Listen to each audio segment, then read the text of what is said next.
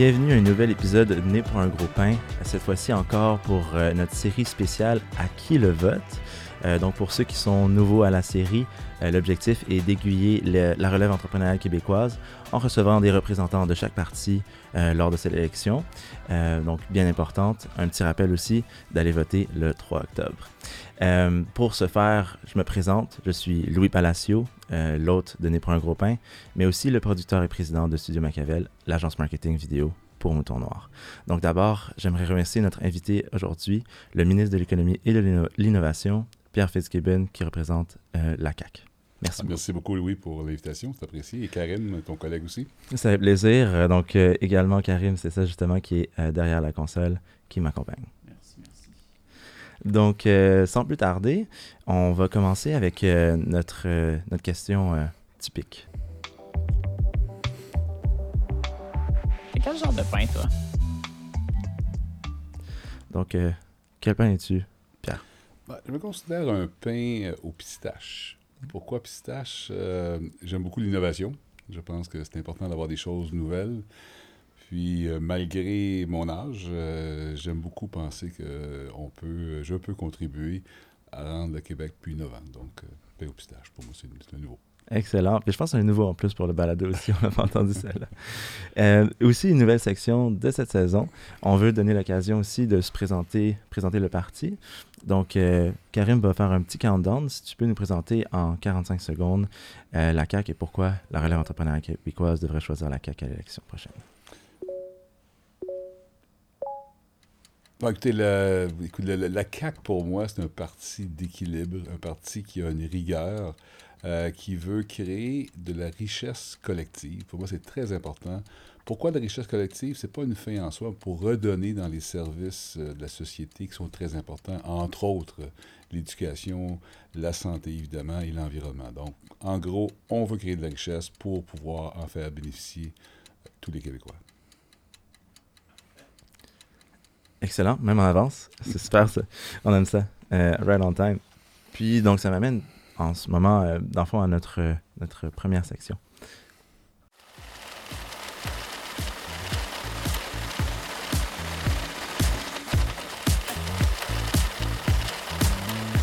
Comment tu gagnes ton pain?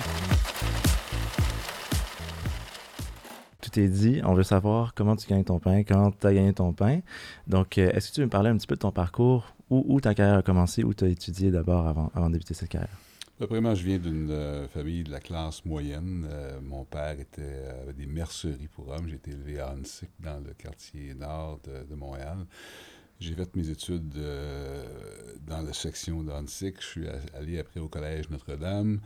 une des raisons, c'est que je voulais faire du sport. C'est un collège qui pouvait bien marier l'équilibre académique avec le sport. Et après, j'ai continué, je joue au football pour le, collège. J'allais étudier après André Grasset au cégep dans le nord de la ville. Je suis revenu près de mes sources. Et j'ai étudié après ça euh, à l'Université de Montréal, euh, haute études commerciales. J'ai fait un petit certificat après euh, à Harvard Business School à Boston. On a quelques similitudes dans le parcours. J'ai aussi grandi dans l'ANSIC et euh, j'ai quitté récemment, en fait, en, même temps que l'ouverture du studio et, euh, et HEC aussi à l'UNI. Et qu'est-ce qui. Euh, la carrière a commencé comment? Est-ce que, si je me trompe pas, dans un parcours d'entrepreneur, donc qu'est-ce que, comment tu t'es lancé là-dedans? Ben, je, pense, premièrement, mon père était, avait une mercerie, donc très, très jeune, à l'âge de 14-15 ans. Je travaillais euh, à la mercerie, donc j'étais exposé un peu. Mercerie, pour les gens qui ne connaisseraient pas, ce serait quoi une mercerie? c'est un magasin de vêtements pour hommes. Ah, OK, OK. Alors, euh, mon père avait plusieurs magasins, donc je travaillais là à l'âge de, en fait, 12, 13, 14, 15 ans. Donc, j'étais exposé un petit peu à voir comment, comment fonctionnait une PPPME, c'est très, très petit. Euh, mon père avait été accepté au HEC, et malheureusement, son père était décédé, puis il avait quitté euh, l'université pour aller travailler pour justement cette euh, mercerie-là. Alors, dans mon cas, ben, j'ai eu la chance, mon père est pas, il est décédé maintenant, mais j'ai pu faire mon cours universitaire. Je suis allé au HEC. J'avais, j'avais l'esprit entrepreneurial, mais j'ai vite découvert que j'étais aussi quelqu'un qui pouvait être un entrepreneur. Un entrepreneur, c'est quoi la distinction? Un entrepreneur, c'est quelqu'un qui va aller emprunter sur sa maison pour partir une entreprise beaucoup de monde se définissent entrepreneur, mais c'est n'est pas, tout le monde qui est vraiment un entrepreneur. Intrapreneur, c'est quelqu'un qui a le- les réflexes de pouvoir comprendre un entrepreneur et de pouvoir bien travailler avec. Alors moi, c'est avec, euh, entre autres, M. Charles Sirois que j'ai découvert ça. J'ai travaillé pour des très grandes entreprises. J'ai fini, avant de venir en politique, euh, de diriger une grosse PME. Donc, j'ai une espèce d'hybride entre les deux. Puis, bon, HEC, ça, ça a été évidemment une belle place pour avoir une, belle, bonne fondation. Puis, rapidement, j'ai réalisé que j'aimais la grande entreprise, mais en même temps, je voulais avoir un peu de flexibilité dans, dans mes agissements. D'ailleurs, l'enjeu de politique qu'on parlait tantôt, c'est fun de faire la politique, mais il faut être capable de, de- de faire ce qu'on veut, pas juste d'être embarqué par une vague. Donc, je reviens à l'entrepreneuriat. Je me considère un entrepreneur capable d'apprécier l'entrepreneur, puis en même temps capable de mettre un peu de rigueur dans l'ensemble de, l'œuvre. Absolument. Puis je pense qu'il y a aussi cette, question de qu'est-ce qui fait vraiment un entrepreneur, un, président d'une grande compagnie qui va l'amener à une belle croissance. Et on, on peut dire d'une certaine façon qu'il est autant un entrepreneur que la personne qui, qui, qui part dans son garage, euh, la business, puis qui va la partir euh, Bon point. du, du- du départ. Et euh, qu'est-ce qui a fait le. Qu'est-ce qui a mené à la politique tranquillement? C'était quoi la, la dernière entreprise euh, pour laquelle? J'ai été le, le dirigeant principal de Atrium Innovation, une société qui faisait des produits nutraceutiques. Euh, et j'avais été euh, nommé président CEO d'une société publique qui était cotée à la bourse. Et j'avais été choisi parce que l'entreprise avait besoin d'une croissance par acquisition, croissance organique. Puis donc, pour moi, c'était le, le bon exemple. Entrepreneur dans une entreprise d'une certaine envergure, il y avait quand même des ventes de près de 2 milliards de dollars par année. Alors, on a vendu l'entreprise parce que c'était complexe euh, au Canada, c'est une entreprise mondiale. Puis après ça, ben, euh, j'ai fait l'investissement, mais à un moment donné, M. Legault, que je connaissais d'une ancienne vie, parce qu'on a étudié ensemble au HEC, c'était pas un ami proche, mais on était ensemble. Alors, celui qui m'a Ah, qui m'a appelé me dit ben, Viens donc nous aider. Wow. Puis juste, encore une fois, nutraceutique pour les gens qui ne connaissent pas. Bon point. Euh, les produits, des vitamines, par exemple. Les amis. On parle maintenant, je pense qu'on parle beaucoup de prévention au niveau de la santé. Alors moi, j'étais un qui croyait et qui croit encore fortement que si on s'alimente bien, si on a un bon rythme de vie, bien, on peut complémenter avec des produits nutraceutiques pour être sûr qu'on n'ira pas à l'hôpital et qu'on n'ira pas congestionner le système de santé. Intéressant, ça. Puis, euh, connaissant M. Sirois, M. Legault, euh, j'imagine que vous étiez quand même proche du parti quand même assez tôt, assez tôt dans, dans sa fondation. C'est les deux fondateurs, essentiellement. Oui, effectivement, je travaillais avec euh, M. Sirois quand la CAQ a été créée. M. Legault, évidemment, connaît son histoire, euh, a pris l'ADQ, le transformé. À ce moment-là, j'étais quand même dans ma tête ouvert au fait que ça prenait un changement au niveau de la direction politique. Alors, j'ai trouvé ça intéressant de voir ce groupe-là. Alors, j'étais impliqué très, très euh, sommairement ou euh, j'étais pas vraiment impliqué, mais je voulais, j'étais intéressé à ce qui se passait. Puis euh, j'ai même organisé des rencontres à un moment donné parce que j'étais dans, dans l'environnement d'affaires de Montréal. Donc, euh, j'avais des, des rencontres, j'organisais avec des CEO qu'ils rencontrent M. Legault, qui avait été dans le domaine des affaires, mais qui avait quitté depuis une quinzaine d'années faire de la politique. Donc, je voulais réconcilier, euh, réconcilier c'était un mauvais terme, là, mais je voulais rapprocher M. Legault de la communauté des affaires pour vraiment... euh, Comprendre les enjeux, Exact. exact. puis euh, ouvrir un, un canal de communication, ça, fait du sens. Et est-ce que ça a été un choix un peu déchirant, euh, quitter le, le monde des affaires pour un monde politique quand même Pas, la décision, parce qu'à l'époque où M. Legault m'a demandé de venir l'aider, j'ai dit, je vais venir t'aider, je vais aller à Investissement Québec, je vais aller ailleurs, là, je veux que tu mettes ta belle photo sur un de téléphone. Euh, C'était pas dans mes cartons du tout, du tout, du tout. Euh, vous avez une idée de mon âge. Euh, par contre, j'étais au, au, au- au fait de ma carrière où je regardais pour peut-être des choses philanthropiques, je regardais pour des- aider peut-être au niveau communautaire. J'ai eu un certain succès, alors je, je suis, je suis à l'aise. Alors, pour moi, je voulais, je voulais aider. Alors là, comme M. Legault dit, ben, viens comme politicien. J'ai réfléchi, c'était en 2018, j'ai pris l'été, en fait, pour réfléchir. Je, suis, je suis, euh, enfin, j'ai décidé quasiment à ce moment-ci, il y a quatre ans. Ça n'a pas été difficile dans le sens que, bon, on va essayer d'aider de cette façon-là. Si ça réussit, tant mieux. Si ça réussit pas, ben, c'est pas grave. D'autres, d'autres le feront. Alors, euh, le reste, c'est un peu de l'histoire. Est-ce que ça faisait partie du plan à- au départ, être une figure du- de proue du parti ou euh, même ministre de l'économie? Ben, écoutez, euh, il n'y a jamais de promesse. Hein? Un chef, Mm. même, on voit aujourd'hui, on ne sait pas ce qui va arriver avec l'élection. Alors, un chef ne peut pas promettre des choses, sauf que dans mon cas, euh, j'avais évidemment identifié que l'économie, j'avais un intérêt. Je pensais que j'avais peut-être des idées qui pourraient aider. Alors, ce qu'on a fait durant l'été, moi et M. Legault, on a parlé beaucoup, beaucoup, beaucoup de qu'est-ce qui peut être la transformation de l'économie euh, du Québec, euh, autant au terme des structures. Investissement Québec, on a fait une réforme, comme vous savez, peut-être importante. On s'est mis d'accord sur ça, parce qu'il n'y a pas lieu de t'en aller en politique si tes idées dans un domaine particulier ne sont pas partagées par, le chef. Bon, ce que je pense en santé, ce que je pense en éducation, c'est un peu moins important parce qu'il y a des gens qui sont plus qualifiés que moi pour le faire. Sans avoir une promesse euh, que je te pourrais ministre de l'économie, euh, il apparaissait clair que j'aurais un rôle économique.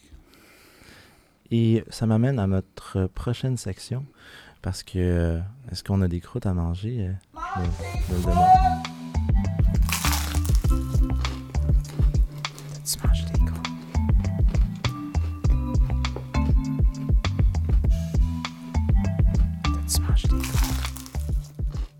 Ça, c'est vraiment la section euh, typique pour euh, nos entrepreneurs et intrapreneurs qui, visitent le balado. Euh, bien entendu, on l'a adapté aujourd'hui pour la formule de À qui le vote. Mais une des premières questions que j'aime bien poser, c'est est-ce que vous avez des anecdotes du parcours entrepreneurial, du parcours intrapreneurial qui vous ont marqué, puis peut-être qui ont un impact de la façon de, de faire de la politique aujourd'hui? Bon, anecdote. Ce qui me caractérise peut-être plus, mais euh, je me rappelle très jeune, euh, j'étais dans un bureau de comptable, puis euh, moi, j'ai toujours été un peu non-conformiste sur, tu je vais, travailler, je travaille énormément, mais je travaille quand ça me tente, entre guillemets, ou quand je suis motivé, ou je suis énergisé. Puis ça, l'horizon temporel peut être différent d'un pattern un peu plus normal. Bon, on m'appelle chez Pricewaterhouse, c'est mes premiers débuts de carrière, puis j'aimais beaucoup le baseball, j'aime encore le baseball. Alors moi, je mettais mon, mon veston d'avis sur mon siège de bureau, je m'en allais au baseball le jour, puis je- le monde pensait que je travaillais, puis je revenais soir travailler. Euh, mais ça indique un peu ce que je suis comme, comme caractère. L'autre chose, c'est que j'ai- eu beaucoup de patrons qui m'ont dit, euh, un des enjeux que j'ai, c'est que j'ai- j'aime aller vite, je parle vite, je pense, je réagis vite. Puis souvent, c'est compliqué parce que les gens qui veulent. Il y a beaucoup de gens qui veulent te suivre, qui ne peuvent peut-être pas, pour des raisons d'horaire et tout. Alors, il t'avait à plusieurs reprises, pas une anecdote, mais les gens me disaient, les patrons me disaient, ralentis un petit peu parce que les gens veulent te suivre, ne peuvent pas, pas, intellectuellement, pour d'autres raisons. Alors, ça, j'ai toujours été comme. euh, puis encore ce jour, j'essaie de faire attention pour pas. euh, pour pas que la vague soit trop, trop forte, si on veut. Puis en même temps, ben, je pense que c'est le fun d'être rapide. là. C'est pas une anecdote, mais c'est- un trait de caractère de ce que je suis comme personne. Absolument, puis il faut le balancer avec des gens qui sont peut-être. euh, ils ont un, un rythme différent un petit peu. Exact, exactement.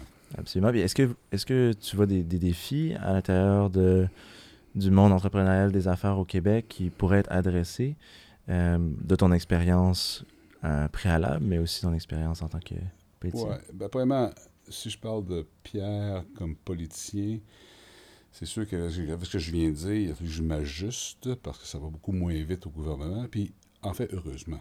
Parce Ouais. entrepreneur, toi, tu as une belle entreprise, tu fais une erreur avec euh, Karim, tu te reviens d'abord de même, puis c'est corrigé. Tu au gouvernement, tu fais une erreur, ben, il y a une société qui va, qui va payer pour. Alors, je pense que c'est correct de- de- de- d'avoir des valises. Maintenant, moi, je, je, je, je- regarde euh, la projection sur 15 ans où j'aimerais voir le Québec au niveau du développement économique, là, que je, lequel je suis responsable.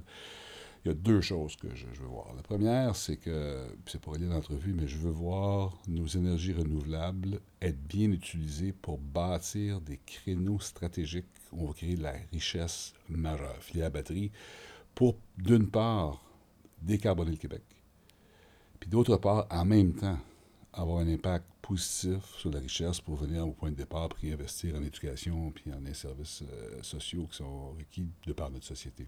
Ça, c'est un secteur, puis je, passe beaucoup de temps intellectuellement à me penser comment est-ce qu'on va marier ça. Je pense qu'on a un certain succès, mais c'est pas fini. L'autre, c'est que la fibre entrepreneuriale québécoise qui existe est mal nourrie. Et moi, j'ai passé, j'ai eu la chance de travailler en Asie pendant plusieurs années, cinq ans. Je connais très bien la Singapour. Euh, je connais assez bien la Corée du Sud, parce que c'est un pays qui est plus difficile à, à- à comprendre. Et j'ai passé beaucoup de temps au gouvernement et j'ai fait des voyages en Israël pour comprendre pourquoi la souche entrepreneuriale en Israël, par exemple, est si bonne. Puis ce que j'ai réalisé, c'est qu'au Québec, on peut être fier de notre recherche fondamentale. On a M. Rémi Quirillon, qui est le scientifique en chef. Il y a trois fonds de recherche. J'ai annoncé d'ailleurs au printemps la stratégie québécoise de la recherche et l'investissement en innovation. On va dévouer 7,5 milliards sur 5 ans en recherche et innovation. Ça inclut les crédits d'impôt, mais quand même, c'est- pertinent.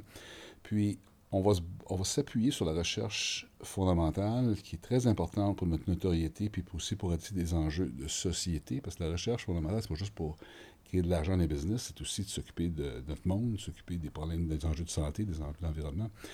Mais là, ce qui manque, c'est le lien avec l'entrepreneuriat, le lien avec la commercialisation. Et ça, au Québec, on est faible. On a toujours été faible, puis quand on regarde le nombre de start-up par habitant, puis on se compare à d'autres juridictions au Canada, puis on se compare à l'extérieur, on est faible. Ça a toujours, ça a toujours été. Puis c'est comique parce qu'on dit toujours que le Québec, on est entrepreneur. Mais on l'est, on a l'ADN, je pense, mais on n'a pas eu les bons, euh, les bons outils. Alors, une longue réponse, je m'excuse.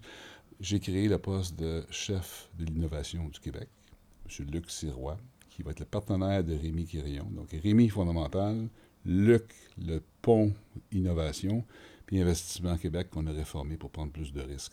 Je pense que ce trait d'union-là va faire en sorte qu'on va être capable, dans un mandat subséquent, si nous, on le fait, ou peu importe le gouvernement, parce qu'on a créé la structure, puis je pense que la structure va rester, faut s'assurer qu'on alimente, qu'on aide au niveau du capital humain et capital financier, les idées, la commercialisation pour qu'ils sortent des startups, puis qu'à un moment donné, qu'on ait, une capacité d'avoir des technologies qui vont nous aider à finaliser, par exemple, le changement climatique. C'est un exemple, parmi tant d'autres. Puis par capital financier, on parle de subventions, bourses, euh, prêts. Excusez-moi. Ben oui, effectivement, c'est un, mélange de tout. Euh, quand on regarde en Israël, pourquoi ça va bien, c'est que dans les idées, puis nous, on a créé euh, Axelis, qui est le centre de transfert technologique au Québec, on a regroupé des universités ensemble. On a créé un fonds Eureka, dans lequel il y a 100 millions de dollars, dans lequel le gouvernement a mis 50% soit 50 millions, le privé a un, peu d'argent. Donc, ce fonds-là se veut de l'argent qui va être investi dans des jeunes startups sous forme de subventions sous- ou sous forme de, de, de, de pré-redevance. Mais on sait tous que le taux de succès de ces entreprises-là, euh, il, peut être, il peut être faible, il peut être de 30-40% Mais je pense qu'il faut, ça va faire bizarre de dire ça, là, mais il faut valoriser la culture de l'échec dans le sens suivant. C'est qu'en Israël, les startups, il y en a la moitié qui ne fonctionnent pas, mais celles qui marchent fonctionnent très bien. Donc au Québec, on a toujours eu la- la- l'approche d'être réticent. Un entrepreneur euh, a du succès, on le valorise, oups, il y a un petit échec, puis on, on le descend. Je pense qu'il faut, faut changer cette approche-là. Puis moi, je pense qu'on doit prendre plus de risques. Il faut faire attention. Il faut s'arranger pour que les succès, ce qui va réussir, qu'on puisse récupérer des sommes d'argent pour compenser pour celles qui n'ont pas été un succès, puis pour remettre aux autres. C'est une espèce de roue circulaire. Alors, moi, je dis toujours à Rémi Quirion, puis Luc Sirard sont d'accord, Rémi, je vais donner plus d'argent à la recherche fondamentale dans la mesure où c'est une économie circulaire. Ce qui va sortir de la recherche fondamentale qui va être un succès, ben, trouvons le moyen de prendre cet argent-là et le remettre. C'est, un cercle. Alors moi, je pense que on a l'ADN entrepreneurial, mais il faut juste le nourrir un peu plus pour qu'il y ait plus de start-up et plus de, succès de nos jeunes entrepreneurs. Puis par récupérer, euh, il y a aussi, comme on parlait justement, les recettes, euh, j'imagine, entre autres fiscales de ces belles entreprises-là. Comment retenir ces entreprises-là au Québec, éviter qu'ils soient tentés par euh, des paradis fiscaux ou d'autres avantages de... Ben, c'est une bonne question parce que, évidemment, la clé ici, c'est que à la base, en amont, donc, on a parlé, il faut avoir, faut nourrir l'engin, si je peux dire, il faut avoir des fonds qui vont permettre aux startups de commencer, puis il faut, nous, comme gouvernement, travailler avec le privé. C'est pas nous, c'est pas moi qui va décider, ministre de l'Économie, où on met de l'argent. Il faut mettre la structure en place. Euh, Eureka, entre autres, c'est des gens du privé qui gèrent ça, c'est pas le gouvernement. Après ça, dans la chaîne des capitaux, un des problèmes qu'on a au Québec, c'est qu'une société qui réussit, même si on n'a pas beaucoup, il y en a, là, c'est qu'ils réussissent, il n'y a pas de fonds de développement ou de début de, de, croissance qui sont capables souvent de garder les entreprises. On a la Caisse de dépôt, évidemment, qui, est- exemplaire, mais là, on parle de grandes entreprises. On a l'Investissement Québec qui change. On a créé beaucoup de fonds. Alors, il faut, dans la chaîne des capitaux, que le gouvernement joue un rôle d'alimenter la chaîne où il y a des maillons faibles ou des maillons inexistants. On met le maillon, mais c'est sûr qu'on veut que ce soit le privé qui gère ça. Si le gouvernement se met à décider où on investit, ça ne marchera pas, surtout pas au niveau politique, parce qu'il peut y avoir toutes sortes de- d'enjeux de, de partisanerie, d'enjeux de direction. Mais je pense que cette question spécifique-là, on a commencé, c'est pas fini, à nourrir des fonds d'investissement qui sont gérés par le privé, mais alimentés par le gouvernement au début du stade de création de valeur, au début du stade de développement. Des sociétés qui ont besoin d'une ronde de toi, là, votre business, là, disons, dans, dans un an, ça te prend 2, 3 millions là, pour aller à la, prochaine étape. Il faut, faut, faut qu'il y ait l'argent disponible. Si elle n'est pas ici, tu vas aller voir des gens de l'extérieur. Si on est capable de le faire, on va pouvoir les garder plus longtemps et travailler avec l'extérieur. Moi, je suis un de ceux qui pensent qu'on ne peut pas avoir 100% de détention québécoise, pas tout le temps. Donc, une entreprise PME qui part, qui a un fonds sur Novacap, ce soit n'importe quel fonds, euh, Ange Québec Capital, de faire cohabiter des fonds étrangers qui amènent une perspective internationale, qui amènent un réseau de contacts, c'est correct, dans la mesure où il y a des clauses que j'appelle Québec, les clauses sirop d'érable que j'appelle, où on, on peut avoir le choix comme gouvernement, via la caisse de dépôt, de dire non, cette compagnie-là, si elle veut être vendue donné, on, on peut pouvoir l'acheter nous-mêmes. Ça, c'est déjà en place ou c'est en prévu? place. en place. C'est en La, place. la réforme d'investissement Québec, c'était exactement ça. Avec M. Leblanc, qui est le directeur général maintenant, on a créé plusieurs fonds. Je n'ai pas le chiffre par cœur dans la tête, mais on est rendu avec euh, 25-30 fonds dans lesquels le gouvernement investit, qui n'est pas géré par le gouvernement, géré par le privé, mais nous, on donne une incitatif pour ces fonds-là se créent. Puis, euh, Investissement Québec va souvent co-investir. On a des clauses plus contraignantes. Puis, on dit à l'entrepreneur, on va investir 5, 10, 15 millions, peu importe. Quand il y aura une vente, s'il y a une vente ou il arrive un événement de liquidation, on a le choix de pouvoir acheter. On peut Ça- tout acheter, mais Ça, ça fait partie des incitatifs pour les, ces fonds-là. Qu'est-ce qui incite le privé à justement rejoindre ces fonds-là? Ben, ce qu'on fait souvent, là, c'est que tu es pas mal familier avec euh, le principe là, des, des- les, les- les- les gestionnaires de fonds, ont ce qu'ils appellent un carried interest. Donc, s'ils font de l'argent avec un investissement, ben, le, le- le- le- le partenaire général, le gouvernement ou d'autres vont laisser passer un peu de retour pour donner un boni, si on veut, aux, aux participants. Nous, ce qu'on a fait, c'est que j'ai créé un fonds avec la Banque nationale, un fonds de 200 millions, je crois. Alors, beaucoup d'investisseurs privés investissent de l'argent et investissent leur temps aussi. Il y a des entrepreneurs qui sont rendus à ma génération, à mon âge, qui veulent aider. Ils veulent aider les jeunes, là, les- le, le mentorat. Alors, ce qu'on fait dans ces fonds-là, c'est qu'on accepte que notre retour sur notre argent va être, va être séquencé un peu plus tard. Donc, on va laisser le privé faire son... Par exemple, je retourne mon capital. Tu retournes ton capital au niveau du privé. Puis quand les retours commencent à être faits, on va laisser au privé une première euh, tranche de retour pour eux autres, puis nous, on va passer après. Donc, on donne un incitatif. Donc, notre capital va pouvoir être utilisé par le privé pour faire son retour sur investissement. Mais on paye notre capital en premier. Donc, c'est un incitatif qui fait que le privé se sert du gouvernement pour avoir un levier plus grand. Mais dans la mesure où c'est le privé qui va gérer le fonds d'investissement, c'est le privé qui va décider où on investit, je pense que comme société, on en sera gagnant. Puis je pense que les gens aussi sont très sensibles à l'idée d'utiliser le moins possible les fonds publics, d'utiliser le moins possible. euh, ben, il y a l'intervention de l'État aussi qui est une autre chose. Euh, Est-ce que ça fait partie aussi d'une considération importante? C'est la question. La question, c'est euh, est-ce est-ce qu'on veut être comme gouvernement libertarien, auquel cas tu laisses le privé faire ce qu'il a à faire, tu dis le privé est mieux que le gouvernement, ou l'approche très interventionniste où le gouvernement est partout? Moi, je tente les deux. Je tente les deux parce que je pense que il y a des segments de l'économie qui requièrent que le gouvernement ait un rôle à jouer de catalyste. Puis c'est important. Je veux pas que le gouvernement décide. Moi, j'aime pas que le ministère de l'économie, on le fait plus de toute façon, choisisse des sociétés.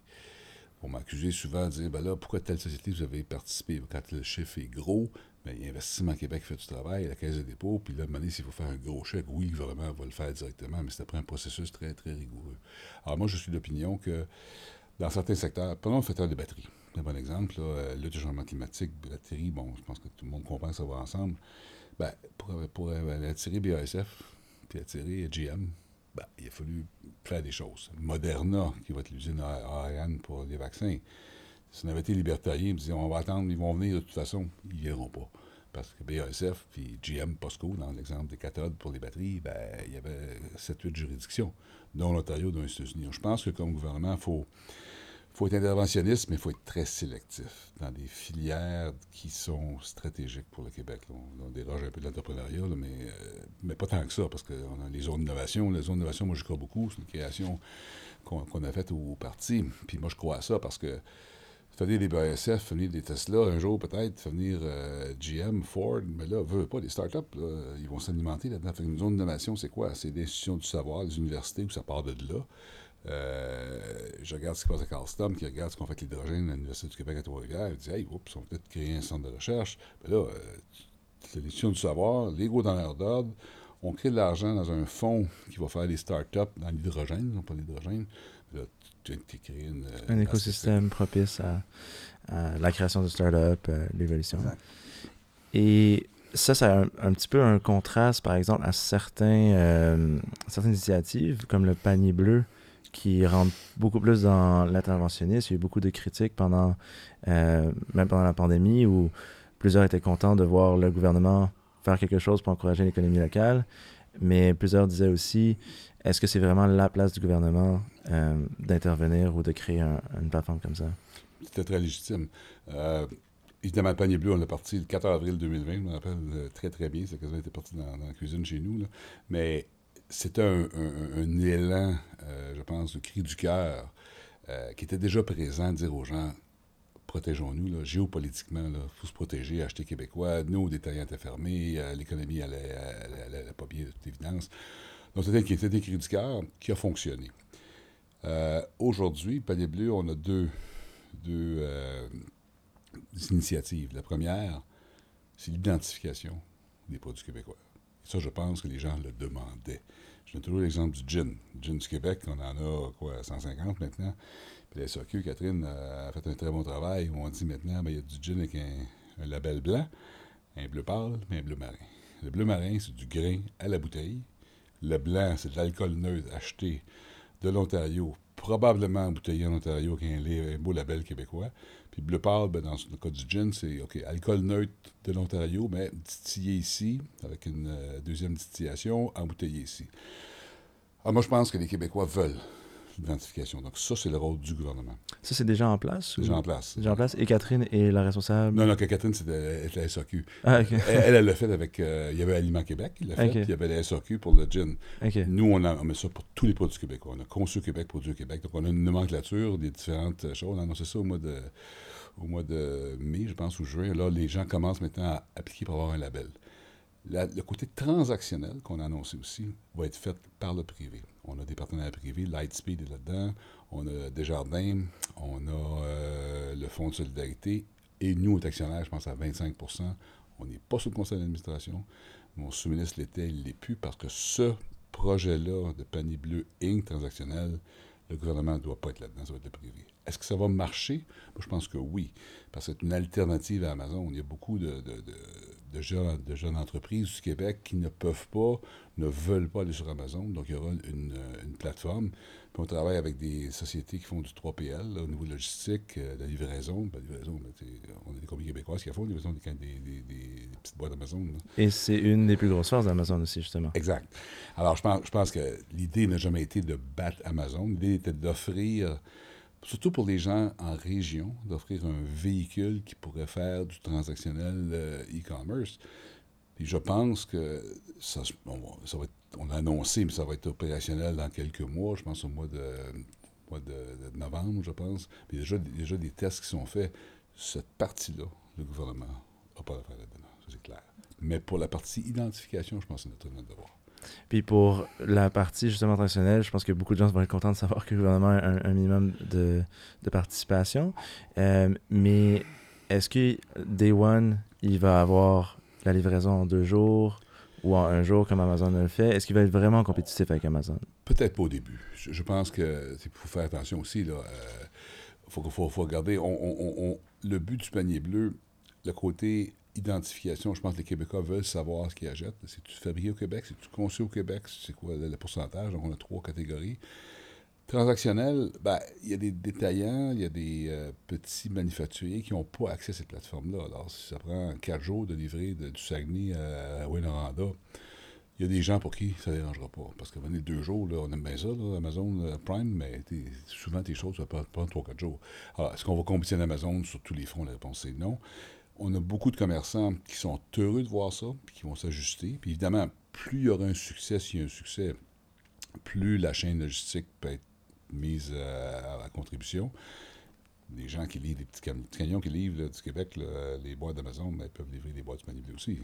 Aussi, c'est vrai. On a beaucoup d'entreprises aussi locales qui performent très bien dans, Exact. dans sa livraison. Intelcom, etc. Entre le choix de la culture et l'économie, euh, si on pense par exemple au projet de loi 96, euh, est-ce qu'on a fait un choix conscient euh, au, gouvernement de prioriser la culture par-dessus l'économie, sachant que certains éléments viennent obligatoirement en conflit l'un avec l'autre? Bah, je répondrais que la CAQ, je pense qu'on est un parti nationaliste. On n'est pas souverainiste, on est nationaliste. Euh, moi, j'en suis l'exemple. Je travaille très bien avec euh, mon homologue euh, au fédéral, M. Champagne, dans nos gros dossiers stratégiques. La CAQ, c'est la fierté et la prospérité.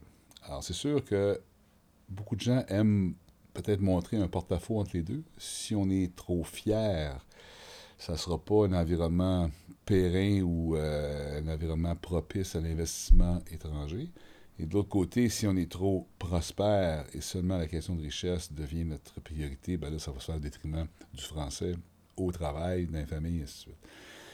C'est un, un, débat constant. Évidemment, Pierre 96 a créé, je pense, au niveau de la perception, a créé beaucoup d'émoi parce que certaines personnes ont trouvé qu'on opprimait les allophones anglophones pour promouvoir le français. Moi, je dis toujours à tous les gens à qui je parle, c'est pas ça. On veut promouvoir le français, protéger le français, mais on a besoin de sa patinoire de tout le monde. Alors, comme ministre de l'Économie, pour l'instant, le mandat finit bientôt, euh, je pense qu'on est capable d'avoir cet équilibre-là. Je pense qu'il faut falloir que les allophones et les anglophones, et les, les communautés juives, par exemple, comprennent l'objectif du gouvernement. L'objectif n'est pas d'exclure ces gens-là, c'est juste de protéger, je pense, ce qui est important au niveau de la, de la langue française. Puis moi, personnellement, je suis très à l'aise de parler au président de les compagnies internationales, puis de leur dire qu'au Québec, c'est multiculturel, on parle français, puis c'est un avantage. Puis en fait, c'est ça, ça qui est un peu paradoxal, parce que pour beaucoup d'entreprises étrangères, de venir au Québec, c'est un avantage pour les jeunes qui viennent ici. Là.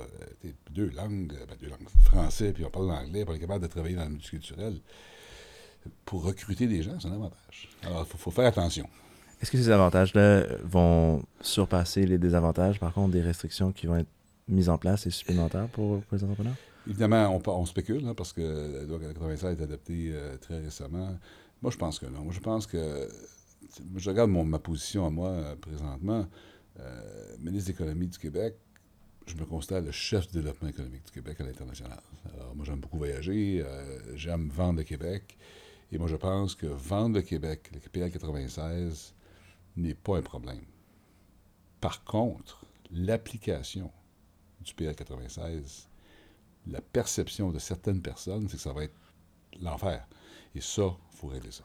Il y, a, une crainte, euh, je pense qu'on l'a même entendu de certains euh, représentants qui sont venus euh, au, balado pour, pour la série Kilovote, c'est que le gouvernement puisse rentrer dans nos ordinateurs et euh, sans avoir reçu de plainte officielle, espionner si les choses sont bien faites en français et en anglais. J'ai entendu ça et la réponse est non, ça n'arrivera pas. Mais je pense que c'est moi de dire non, euh, un balado, c'est le fun, là. mais il va falloir que ça soit métabolisé par l'appareil gouvernemental, mais définitivement. On va voir ce qui va être le 3 octobre. Je ne veux pas être prétentieux, mais si euh, la CAQ est réélue, on va rapidement pas dire qu'on change 96. 96, pour moi, c'est un bon projet de loi, mais on va rassurer les gens qu'il n'y aura pas de Gestapo. Euh, les gens vont avoir des services essentiels dans leur langue. Hein. Euh, quelqu'un qui est malade, après deux mois, euh, il, va, se faire servir par, un médecin, par une, infirmière, par un service hospitalier. Alors, il faut rassurer les gens que les services vont être là.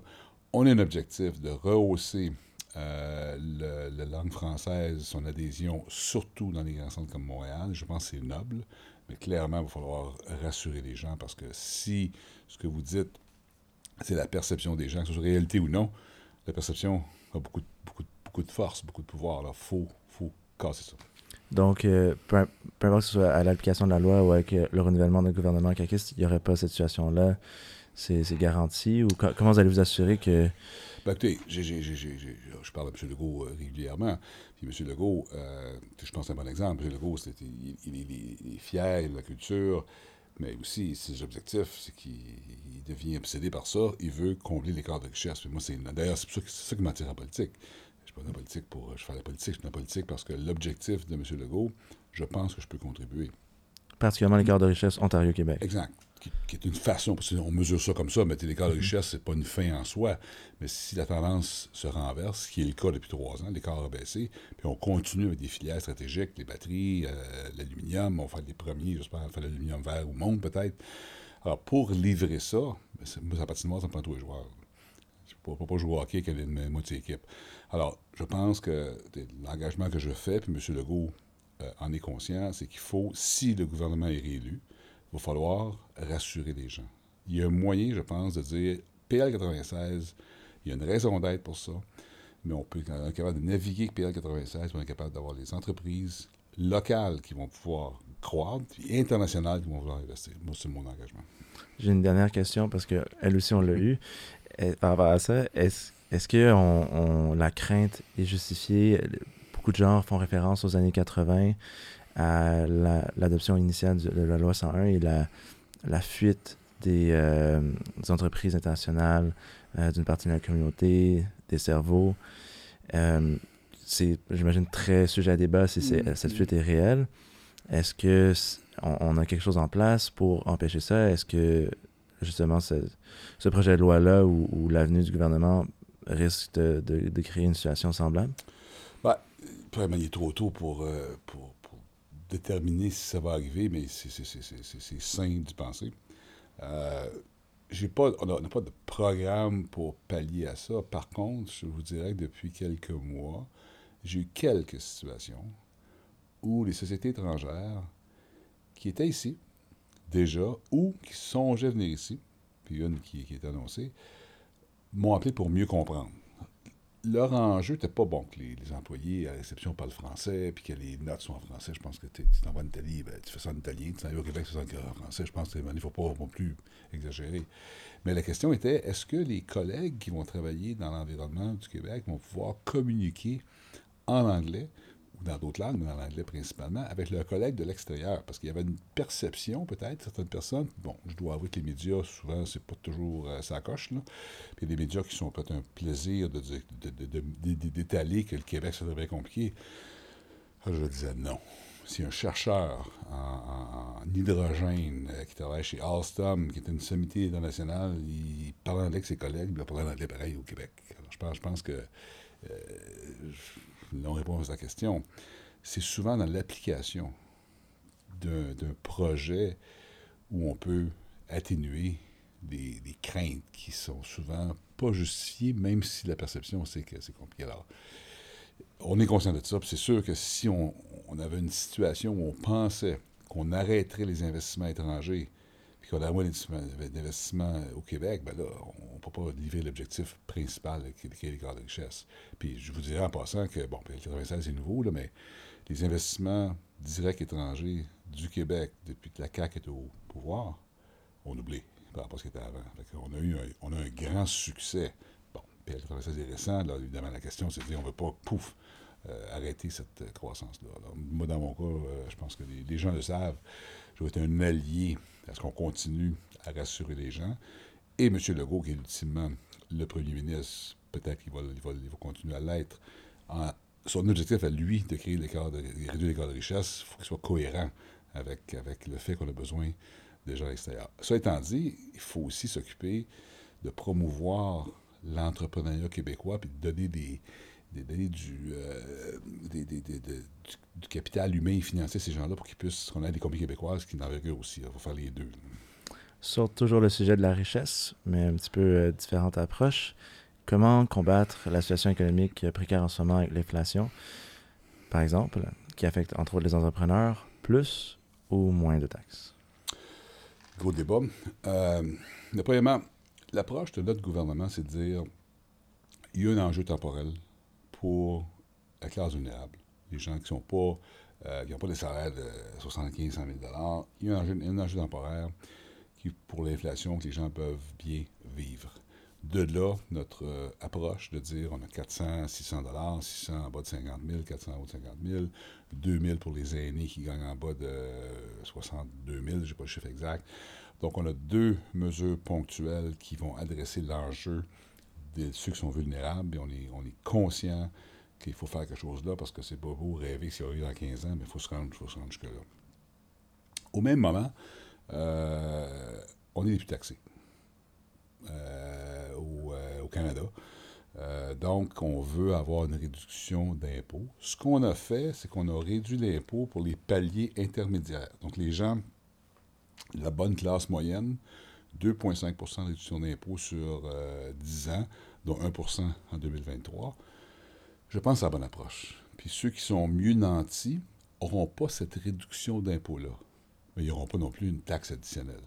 Alors moi, je suis d'opinion que euh, ça, c'est le côté peut-être libertarien de Pierre Fitzgibbon qui se dit, ben là, à un moment donné, quand, quand l'économie va être, va être correcte, ben laissons les gens, les entreprises et les individus choisir comment ils vont s'organiser. Donc, on n'a pas parlé encore d'impôt des corporations. Un jour, on va aller là. Alors, moi, je pense que l'approche qu'on a, c'est de dire ponctuellement de l'argent d'impôt des consommateurs, parce qu'on a encore pour 12 à 18 mois d'inflation élevée. Mais structurellement, pour le futur, je pense qu'il faut être moins, euh, faut taxer moins. Puis je pense que, on, laissons les gens, mais les bien nantis, c'est faux de penser que ces gens-là n'ont pas la conscience sociale des autres. On, peut, on peut leur imposer une taxe pour aller payer pour les luttes climatiques. Je pense qu'ils vont le faire d'eux-mêmes. Ça, c'est ma, ma, perspective. Donc, on a une approche que je pense qui est équilibrée. Justement, l'impôt des sociétés, c'est pas pour maintenant, mais il y a déjà des mesures en place pour encourager, par exemple, la, la création de, de, d'emplois. Ce serait pas une avenue intéressante aussi, justement pour la relève entrepreneuriale? Oui, d'ailleurs, euh, dans la stratégie québécoise de recherche, investissement et innovation, la SQRI ou CARI, j'ai dit tantôt, on a 7,5 milliards, 3,5, 3, 3,5, c'est les crédits d'impôt. Les crédits d'impôt, donc, c'est souvent au niveau des corporations. Et là, ce qu'on est en train de revoir, M. Girard, c'est est-ce que ces crédits d'impôt-là sont bien alloués? Est-ce qu'on devrait les moduler? Est-ce qu'on devrait les moduler, par exemple, pour que les gens payent de l'impôt corporatif au Québec, non pas qu'il y ait de l'évasion fiscale? Est-ce qu'il devrait avoir des, euh, des crédits additionnels pour les filières stratégiques qu'on crée de la valeur? Alors, on n'a pas de réponse à ça encore. Je pense que nos crédits d'impôt, règle générale, fonctionnent bien, surtout la recherche et l'innovation mais c'est un, un, outil. Alors, pour l'instant, on sert des crédits d'impôt au lieu du taux d'impôt. Parce qu'à un moment donné, il faut regarder net-net. On peut avoir un taux d'impôt de 21% mais c'est par des crédits d'impôt. Tu es dans le domaine de, des jeux vidéo, dans le domaine de, l'intelligence artificielle, puis tu t'avances à 12 d'impôt, ben, c'est correct. Il faut, faire attention des fois sur ça. Mais présentement, on n'a pas touché au taux des corporations comme tel. On touche au crédit d'impôt. Puis c'est quelque chose qu'avec euh, M. Girard, si on est euh, réélu, si on est ministre, il y a des CCC, mais dans un contexte de continuité qu'on va adresser euh, relativement rapidement. Est-ce que la pandémie, ou plutôt la gestion de la pandémie, a été trop douloureuse pour l'économie, en particulier les plusieurs euh, entreprises qui n'ont qui ont pas survécu à travers euh, la pandémie? Bah, moi, je suis d'opinion inverse. Je, je, mon commentaire peut être contrarié. quand on regarde le nombre de fermetures, durant la pandémie, toute entreprise confondue, il y a eu moins de fermetures qu'il n'y a eu avant la pandémie, sur une base annuelle. Je pense une réduction de 15% Il y a 15% de moins de fermetures durant la pandémie qu'avant la pandémie. Ça veut dire quoi, ça? Est-ce qu'on a des taux d'entreprise? Je, je, je, vais être contrarien. Je pense qu'au Québec, on a, été, on, était, on était privilégié parce qu'au gouvernement fédéral, il y a eu la fameuse PCU, des programmes de filet social pour les citoyens, puis je pense que c'est honnêtement, moi, je suis favorable à ça. On, peut argumenter que c'était trop long, là. Mais je pense que c'était une bonne chose parce que ça a permis, en fait, ça a permis de créer de la richesse. Les gens sont devenus plus riches durant la pandémie à cause des, des règles générales. Alors, à cause de ça, nous, au gouvernement du Québec, on a pu s'activer avec les entreprises. Alors, nous, on a prêté, euh, je pense, c'est 1,5 milliard qu'on a prêté durant la pandémie les grandes entreprises, mais les PME aussi. On a créé des fonds locaux d'investissement. Ils existaient déjà. On leur a donné le pouvoir de pouvoir faire des prêts aux restaurateurs, aux petits commerçants. Et euh, j'oublie le chiffre, c'est 25 000 entreprises qui ont bénéficié de ça, 1,5 milliard. Je pense qu'on s'en est très bien sorti. Par contre, on va mesurer le succès ça dans 5 ans. Parce qu'évidemment, il y a sûrement des entreprises qui auraient peut-être dû fermer, qui ont, été gardées sur le respirateur artificiel, qui vont fermer. Bon, c'est malheureux, mais ils, ils vont se, recréer. Euh, mais règle générale, moi, je pense qu'on est dans une très, très belle position. Puis je pense que l'économie du Québec, d'ailleurs, a rebondi plus forte, on l'a vu. Hein, l'économie du Québec a rebondi plus forte que celle de l'Ontario et des États-Unis pour 2021, considérant 2020. Alors moi, je pense qu'on est, on est bien positionné, mais il faut rester alerte Parce que je pense que la mini-récession, on sait pas comment l'appeler, là, c'est une récession, pas une récession, mais on sait qu'il y a un ralentissement, on le voit. Ça va durer encore pendant un an, un an et demi, jusqu'en 2023. C'est là, là que ça va être plus.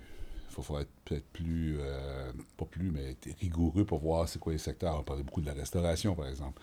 Oui, a- je pense que ça, ça devient difficile, mais ils sont bien sortis, les restaurateurs. là. Euh, On est heureux d'aller dans les restaurants, puis on a vu des problématiques euh, de la main-d'œuvre. Donc, euh, somme toute, je pense qu'on est dans de bonnes positions. J'ai des questions en rafale. Oui. J'aimerais avoir les réponses les plus concises Oui, possibles à ces questions-là, parce qu'on demande une mesure spécifique par rapport à chaque question. Et euh, donc, je les pose maintenant. Une mesure pour l'économie circulaire. Bah, je pense que c'est l'économie sociale. Euh, on a un programme en place. On a augmenté les montants d'argent. On doit travailler avec l'économie sociale. Je pense que c'est eux qui vont pouvoir euh, faire l'économie circulaire. Une mesure pour aider la santé mentale des entrepreneurs. Support humain. Lionel Carman passe beaucoup de temps sur ça. Disponibilité de ressources que les entreprises peuvent accéder. Une mesure pour préserver, protéger l'environnement sans faire payer le citoyen. Développer nos filières stratégiques. Euh, développer l'énergie renouvelable. Je pense qu'on a, on est privilégié. L'énergie renouvelable du Québec va réduire de deux tiers de nos émissions complètes. Le reste, ça va venir de la technologie par nos PME innovantes. Une mesure, finalement, pour favoriser plus d'autonomie par rapport au fédéral. Travailler avec eux autres en, en partenaire. Il ne faut pas les voir comme des ennemis, il faut les voir comme des partenaires. Puis au niveau économique, euh, quand je travaille avec Pascal Saint-Onge puis euh, Sophie Champagne, on est partenaires. On va passer maintenant à la dernière section. Euh, ah oui, ben oui, la question euh, du pain sur la planche. Hum, du bon pain sur la planche. Coupe-moi dans une tranche. Donc, euh, l'idée est bien simple de cette section. On veut voir un petit peu quelle tendance vous percevez euh, au sein, euh, que vous pourriez voir au sein de votre mandat, des sujets qui vont être majeurs, puis prévoir un petit peu le mieux qu'on peut les sujets les plus importants à couvrir pendant le mandat. Donc, ce serait quoi les, priorités d'un gouvernement caquiste lors du mandat? Donc, qu'est-ce qui s'en vient pour? Ben, économique ou tous les É- sujets? Économique particulièrement, mais s'il y a des sujets importants qui touchent. euh, Pour, pour moi, au niveau économique, je vois deux chantiers importants, je l'ai mentionné tantôt rapidement, qui sont super importants pour moi, qui vont façonner la création de richesses collectives du Québec, qui vont nous amener ailleurs. Le premier, c'est l'utilisation parcimonieuse de nos énergies renouvelables. Évidemment, on parle d'hydroélectricité et d'éolien et potentiellement le solaire un jour. Ça, ça va nous permettre d'une part de réaliser nos objectifs de lutte au changement climatique qui sont très importants, évidemment, et aussi en même temps de pouvoir créer de la richesse. Et moi, je crois que l'avantage comparatif du Québec est énorme. Par contre, les besoins que nous avons sont aussi énormes. Puis on a fait une, annonce durant la campagne que peut-être il faudrait des barrages. Bon, beaucoup, beaucoup de monde ont été euh, surpris de ça. Ben, la réalité, c'est que de l'aveu même de Mme Brochu à Hydro-Québec, euh, elle parlait de 100 TWh de capacité additionnelle d'ici 2050. On a produit moins de 200. là. Donc, c'est la moitié d'Hydro-Québec de plus. Euh, moi, je parle en, termes de, de- puissance. On a besoin de 10 000 MW d'ici euh, 2030 pour décarboner nos industries, parce que c'est en gros, c'est 44 des transports, puis 20, euh, 20, 20, 20 quelques pour les industries. Alors ça, ça va, être, ça va adresser l'enjeu environnemental en partie. L'autre élément, on l'a dit tantôt, c'est qu'il faut euh, promouvoir l'innovation, l'exécution de la SQRI au carré va être super importante parce que c'est ça qui va faire que nos gens entrepreneurs vont pouvoir s'accrocher à nos chantiers stratégiques. Le Québec, il faut, faut, faut, faut discerner les segments où on a le droit de gagner. C'est ça, le right to win. Batterie, évidemment, l'aluminium, l'acier vert, l'intelligence artificielle, l'aéronautique. Alors, il faut focuser sur certains secteurs et être très, très, très puissant sur les, les, euh, le support que le gouvernement a donné. Alors, ces deux secteurs-là, l'innovation, qui va être aussi sociale en passant, parce que pour démocratiser l'innovation, il faut que les gens acceptent. C'est pas juste de nourrir des compagnies qui vont faire bien de l'argent. C'est aussi d'adresser des enjeux de société. Euh, moi, je crois l'environnement, on vient à l'environnement, on vient aussi pour problèmes de santé, euh, l'éducation. Donc, innovation dans, euh, au Québec, transcender ça partout dans, dans- dans- les réflexes de l'entrepreneuriat innova- innovant. Et en même temps, ben, servons-nous de l'avantage comparatif important qui est l'énergie renouvelable, puis euh, faisons enrichir le Québec de façon durable et pérenne. Vous avez la particularité d'être un gouvernement sortant, donc un bilan déjà clair, des promesses qui avaient été faites. Certaines ont été respectées, certaines n'ont pas été respectées. Comment convaincre les lecteurs qu'elles vont l'être cette fois-ci dans un mandat supplémentaire de 4 ans? Bah, je dirais, euh, notre bilan, euh, je, vais être euh, fier de notre bilan en disant qu'on a à peu près 70% je pense, selon le polymètre que, qui a été réalisé. Ben, je rappellerai le monde, on a passé quatre ans en poste, dont deux ans et demi qu'un vent de face qui s'appelle la pandémie. De mon côté à moi, mes promesses, il n'y a pas des promesses que j'avais faites à l'élection parce que j'arrivais peu, peu de semaines avant le, le, mandat qui avait débuté en octobre 2018 le plan, on l'écrit, le plan est fait, Investissement Québec, tout, je regarde aujourd'hui, après quatre ans, on a progressé, mais on n'est pas rendu euh, près de la finalité, au contraire. Puis je pense qu'une des raisons était le vent de face pandémique qui a fait qu'il y a eu une distraction managériale. Quand euh, M. Legault avait appelé euh, c'est le 11 mars 2020, il dit demain, on ferme l'économie du Québec. Alors, je trouve que ça marche, qu'il n'y a pas trop de problème. C'est facile à dire. Puis à on s'est ramassé là-dedans. C'est sûr qu'au niveau intellectuel, euh, beaucoup de ressources d'énergétique ont été. Euh, l'énergie du cerveau a été canalisée sur la pandémie. Somme toute, malgré ce qu'on peut entendre présentement, moi, je suis fier de notre bilan pandémique, entre guillemets. Euh, comme tout le monde, je ne suis pas venu ici pour gérer une pandémie, mais il fallait le faire. Donc, je pense que les gens devraient regarder dans le futur, puis quand on regarde les cinq partis politiques aujourd'hui, il y a des bonnes idées dans les cinq partis politiques, il ne faut pas se, méprendre. Mais la question vraiment importante, c'est qui peut le mieux exécuter. Et je pense que la CAC, l'équipe en place, qui va être solidifiée euh, par d'autres personnes qui sont jointes à l'équipe, si on forme le gouvernement, je pense qu'on a prouvé qu'on pouvait bien livrer dans un contexte difficile. Alors, s'il n'y a plus de pandémie, ben, je pense que ça devrait aller assez bien. Maintenant, euh, j'ai une question bien importante à poser.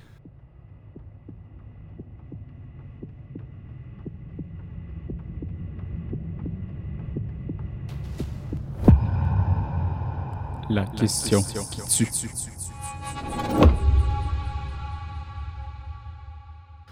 Alors, quelle promesse est importante au point que un gouvernement euh, de la CAQ euh, renoncerait au pouvoir s'il ne la respectait pas? Quelle promesse doit absolument être remplie dans le prochain mandat? Ben, je ne suis pas spécifique sur une promesse, mais moi, j'ai toujours dit que l'environnement et l'économie, c'est pas en porte-à-faux, au contraire. Je réclame que l'avantage comparatif du Québec qu'on a présentement est tel qu'on peut réduire nos OES en créant de la richesse, alors, si le jour où je réaliserai un mandat, durant le mandat, que je ne suis pas capable de reconcilier ces positions-là, ben, je pense que ma contribution aurait été négative, puis probablement que d'autres auraient fait mon travail. C'est très haut niveau ce que je dis, mais je passe énormément de temps aujourd'hui dans intellectuellement sur le côté énergétique du Québec. Comment est-ce qu'on peut utiliser ça pour réduire nos GES de façon durable et responsable, non pas d'être pragmatique, de ne pas être idéologique. Alors moi, je pense que pour moi, c'est la, promesse que j'aime. Ah, puis ça, ça, se mesure. Je pense que ça se mesure de façon tangible, puis ça va être ça ma, mon, euh, ma, mission, si je veux, puis je serais très déçu si euh, je ne réussis pas. Puis si je ne réussis pas, ben, c'est parce que d'autres devraient faire à ma place. Pendant les euh, quatre, années, quatre années de mandat en tant que ministre de l'Économie, beaucoup de, de controverses est sorties au sujet de, de l'éthique. Est-ce que il euh, n'y a pas un, conflit entre euh, notre volonté d'avoir des entrepreneurs ou intrapreneurs euh, à succès et le fait qu'on peut-être les pénalise lorsqu'ils ont ce succès? Est-ce que, est que vous avez senti un petit peu ça lorsque vous avez dû, par exemple, vous retirer du, poste de ministre de l'Économie temporairement? Bah, je pense que on parle des règles, puis on parle du fondement j'ai jamais eu d'enjeu sur le fondement. Est-ce que Pierre Fitzgibbon manque d'éthique pour servir au gouvernement? Les gens de ma communauté, les gens que je veux servir, parce que mes clients, ce sont des affaires, il n'y a aucun doute, parce que l'intégrité de ma personne n'a jamais été mise en doute. Là, on parle, est-ce que le, cadre dans lequel un politicien doit opérer est contemporain? Et moi, j'ai toujours dit qu'il ne l'est pas parce que dans le cas spécifique qui avait été évoqué, euh, la société en question, pour me protéger et la protéger, je les avais bannis de pouvoir travailler avec le gouvernement. Donc, j'avais été plus sévère que le cadre permettait. Alors, moi, j'ai tout simplement dit que ce cadre-là est un cadre d'une autre époque et qu'il faudrait que ce soit modifié. Puis d'ailleurs, c'est un peu paradoxal parce que la commissaire à l'éthique, Mme Mignolet, avait émis un rapport en 2019. C'était en décembre 2019, tout le monde était ailleurs. Rapport de 115, j'ai jamais lu, 150 pages, qui disait ben, on devrait réformer un peu le cadre en question. Personne n'a lu ce rapport-là parce qu'on était tous pris de la pandémie. Alors, c'est un peu paradoxal. Alors, moi, moi je regarde ça aujourd'hui, puis euh, je ne vais pas banaliser ça parce qu'il y a beaucoup de gens qui ne comprennent pas nécessairement l'éthique euh, financière, qui, ont, qui m'ont accusé d'être libéral, corrompu, tout ça. Ben, j'accepte ça parce qu'il y a une question d'éducation à faire. Mais ma communauté savent qu'il n'y avait pas d'enjeu d'éthique. Alors, moi, j'ai pas à travers de ça, euh, malgré tout, sans, trop m'en préoccuper. Mais, mais la, question est bonne. Est-ce qu'aujourd'hui, ça fait en sorte que des gens qui seraient moins portés à la politique, je vous dirais que c'est plus l'éthique, c'est plus ça l'enjeu aujourd'hui, c'est l'enjeu plus de comment les politiciens sont traités en général. Je pense que c'est plus ça l'enjeu qu'on doit faire face. C'est surtout très, très triste. Moi, je suis en fin de carrière, c'est pas grave. je peux vivre avec ça, les, euh, les poussées de lait de, gens qui sont extrémistes. Puis des, je regarde les jeunes, je trouve ça un peu dérangeant, honnêtement. Ça, me fait de la peine de voir que les jeunes vont être moins intéressés de faire euh, ce sport extrême là, que les politiciens. Avec la montée des réseaux sociaux, la désinformation. Que je ne lis plus d'ailleurs. J'ai appris Twitter, c'est la, chose que je lis. Mon, mon collègue en avant de moi euh, s'en occupe de Twitter, mais Twitter, je suis déconnecté de ça depuis un an, puis je, je reviendrai pas sur Twitter. Ça peut facilement être un trou noir. Euh. Et ma dernière question découle un petit peu de ça. Est-ce que le Québec est né pour un gros pain? Moi, je pense que nous avons. Quand je vends le Québec à l'international, j'ai aucune difficulté à vendre le Québec. Énergie renouvelable, je me répète, nos universités, le multiculturaliste, euh, notre, notre, notre, ADN de culture. On est un peuple qui euh, qui est curieux, qui est innovant. Moi, je pense qu'on a un avantage comparatif incroyable. Nous sommes 8,5 millions de personnes. L'enjeu numéro un, c'est qu'il faut focaliser sur les choses où on peut être bon. Mais moi, je pense que le Québec, on est. Euh, on a l'ADN, on a nos, euh, nos, ressources, on a le, talent. L'université, je reviens à ça. L'université, c'est une de nos grandes, grandes, grandes forces. Et qu'est-ce que le ministre de l'Économie euh, a lu ou a découvert comme ressource qui l'a amené à être là où il est maintenant? Bah, j'ai lu beaucoup de choses sur l'entrepreneurship, évidemment. Euh, j'ai lu, entre autres, le, livre de Bill Gates sur euh, How to Avoid a Climate Disaster. J'ai lu ça durant l'été. Mais si on regarde plus au niveau entrepreneurial, moi, j'ai beaucoup d'admiration pour des gens comme Ninou Saputo, qui a écrit un livre sur, sur vivre l'expérience entrepreneuriale. C'est incroyable, ce livre-là, de comprendre d'où il est parti. Alain Bouchard, évidemment, qui parle de l'audace euh, d'entreprendre. Euh, Couchetard, évidemment, pour m'expliquer euh, qu'est-ce qu'ils ont réussi à faire. Puis je regarde aussi au niveau euh, féminin, au niveau diversité, d'ailleurs, Hinkle, qui a quand même une personne qui rejoint, que j'ai travaillé beaucoup avec elle sur, le, sur Evol, qui est Femmes et qui parle beaucoup de la diversité au niveau de l'entrepreneuriat. Donc, J'en lis beaucoup de livres, mais je, pense beaucoup à Bill Gates au niveau de l'environnement. Je parle de Lou Saputo, qui est un, entrepreneur qui est parti de zéro. Alain Bouchard, que je connais bien, qui était sur mon conseil d'administration. Puis Mme Enco, c'est des gens qui m'inspirent beaucoup. Ben, on va s'assurer d'avoir dans la description le plus possible les liens vers les livres et les ressources. Donc, euh, j'aimerais vous remercier euh, d'avoir participé au balado. Euh, je pense que ça en dit long sur, sur l'importance du gouvernement pour la relève entrepreneuriale. Euh, je pense aussi, j'espère que ça aura aiguillé euh, la relève entrepreneuriale qui nous écoute euh, dans leurs choix importants. Je le répète encore une fois, c'est bien important le 3 octobre ou par anticipation d'aller d'aller voter. mais, mais surtout le 3 octobre, je pense, vu la, sortie des épisodes. je pense que Élection Québec fait une belle campagne, renverser la tendance, donc renversons la tendance. Et encore une fois, merci. Merci Louis, merci Karine, merci l'équipe. Petit regard, caméra vers la fin. Merci d'avoir été des nôtres pour un autre épisode du balado Né pour un gros pain. Comme vous le savez, cet épisode est enregistré au studio Machiavel. Si tu n'as pas peur de déranger ou de défier le statu quo, visite machiavel.com pour voir comment, à travers le marketing vidéo, on peut t'aider à réaliser tes ambitions. Pour nous, on se revoit au prochain épisode. Au revoir.